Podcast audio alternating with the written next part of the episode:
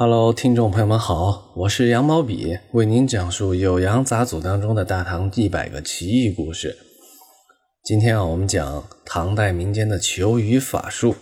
说到求雨这回事儿啊，在之前的好几期节目里啊，都给大家介绍过一些会法术的和尚啊、异域的高僧以及道士方术，都能掌握自己独特的求雨技巧。在民间啊，不需要这些奇人异事呢，也有自己面对干旱时候祈求下雨的一些方式和方法。有一个非常好玩的呢，叫蜥蜴求雨歌，到底是怎么一回事啊？哎，您听我从故事里跟您娓娓道来。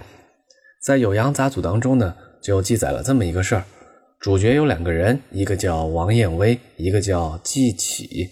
王彦威呢是在唐书当中有自己传记的这么一个人啊，他当过尚书，也是唐朝的一个大儒啊，既是高官也是学者。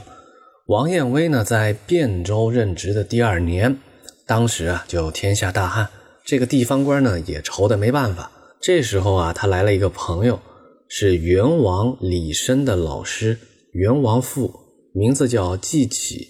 季启正好来到汴州，王彦威就请他一块吃饭啊，喝的是面红耳热。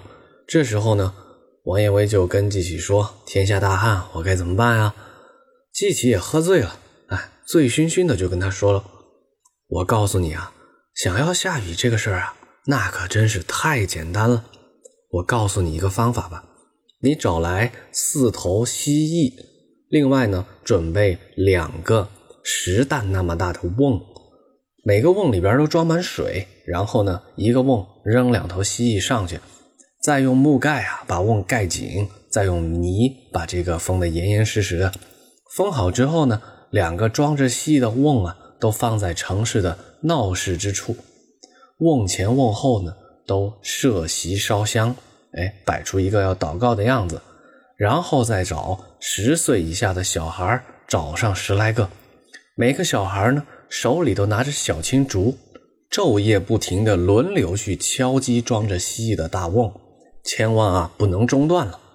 王艳威在这个酒桌上听完季起跟他说的话呀，死马当活马医吧，估计也就当真了，连忙叫人去照办。在一天两夜之后啊，果然大雨倾盆。段成式就加了一句注哈，说为什么会这样呢？以前有个传说呀，龙跟蜥蜴是亲家。这故事啊，就给大家讲完了。呃，民间掌握一种用蜥蜴来求雨的法术啊，《蜥蜴求雨歌》到底唱的是什么呢？在《酉阳杂俎》里没写，在另外一本书里写了。宋代有一本叫《类说》的书中就有记载，宋朝人啊，在熙宁年间也用这个法术来求雨。当时这个情况记载的是啊，熙宁年中啊，京城京师经常干旱，就依照古人的方法。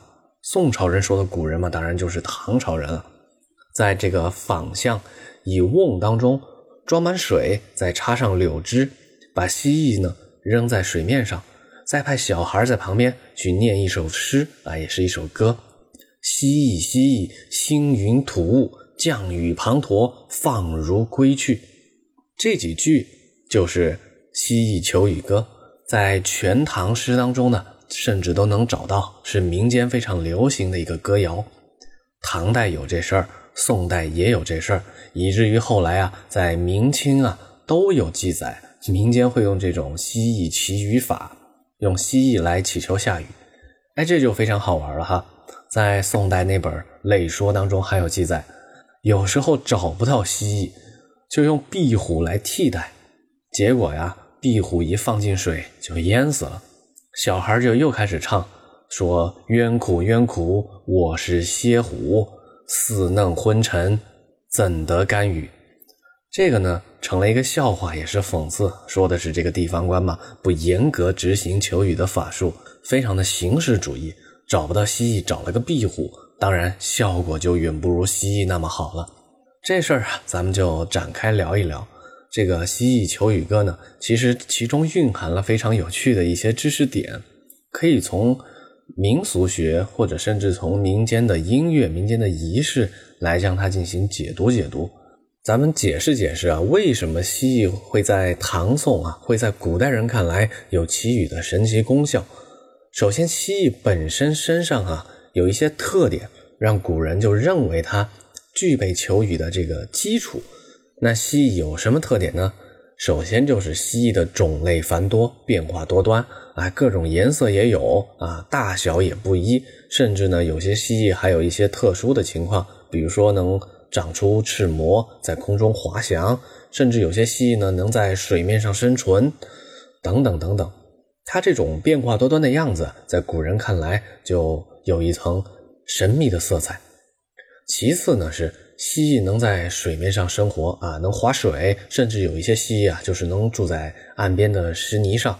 所以这个特点跟水有密切的关系啊。古人在想象啊，龙是能行云坐雨的，那蜥蜴有一定的亲缘关系，认为是龙的近亲，也具备着行云吐雾的本领。蜥蜴身上有这些特点，古人又会怎么把它跟这个求雨建立上关联呢？这个呀。我简单介绍一下，呃，在一本著名的人类学的名著啊，叫《金枝》，它的作者是叫弗雷泽。在《金枝》这本书当中啊，对古代人的巫术信仰有一种分析的模型，哎，它区分了两种巫术和法术的思想原则。第一种呢，叫同类相生，或者叫果必同因；第二种是物体一旦互相接触。在中断的实体之处后呢，还会继续远距离的互相作用。前者呢被称之为相似律，后者被称之为接触律或者叫触染律。巫师呢根据相似律就能通过模仿的方式来做他任何想做的事情。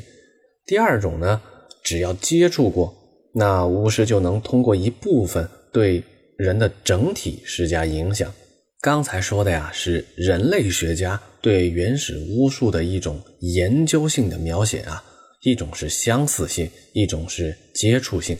咱们掌握了这点理论基础之后啊，再去回顾这古籍当中记载的唐朝的西域求雨歌，其实呢，它就是巫术的相似律的一种实际应用。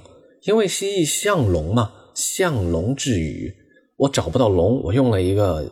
跟龙有一定关联性的水生生物，用它来祈雨，其实啊就是相似律的一种实际应用啊。虽然咱们在现代人看来啊啊这非常的荒诞荒谬，但是在古代的时候，当当时的人们认识不清大自然的神奇规律，他会找到一些片面的规律，用这种法术的形式啊来反映了当时人们的一些朴素的哲学思想和科学思想。哎，这就是从唐朝开始，哎，宋朝盛行，甚至延续到明清的蜥蜴祈雨歌，或者叫蜥蜴求雨歌。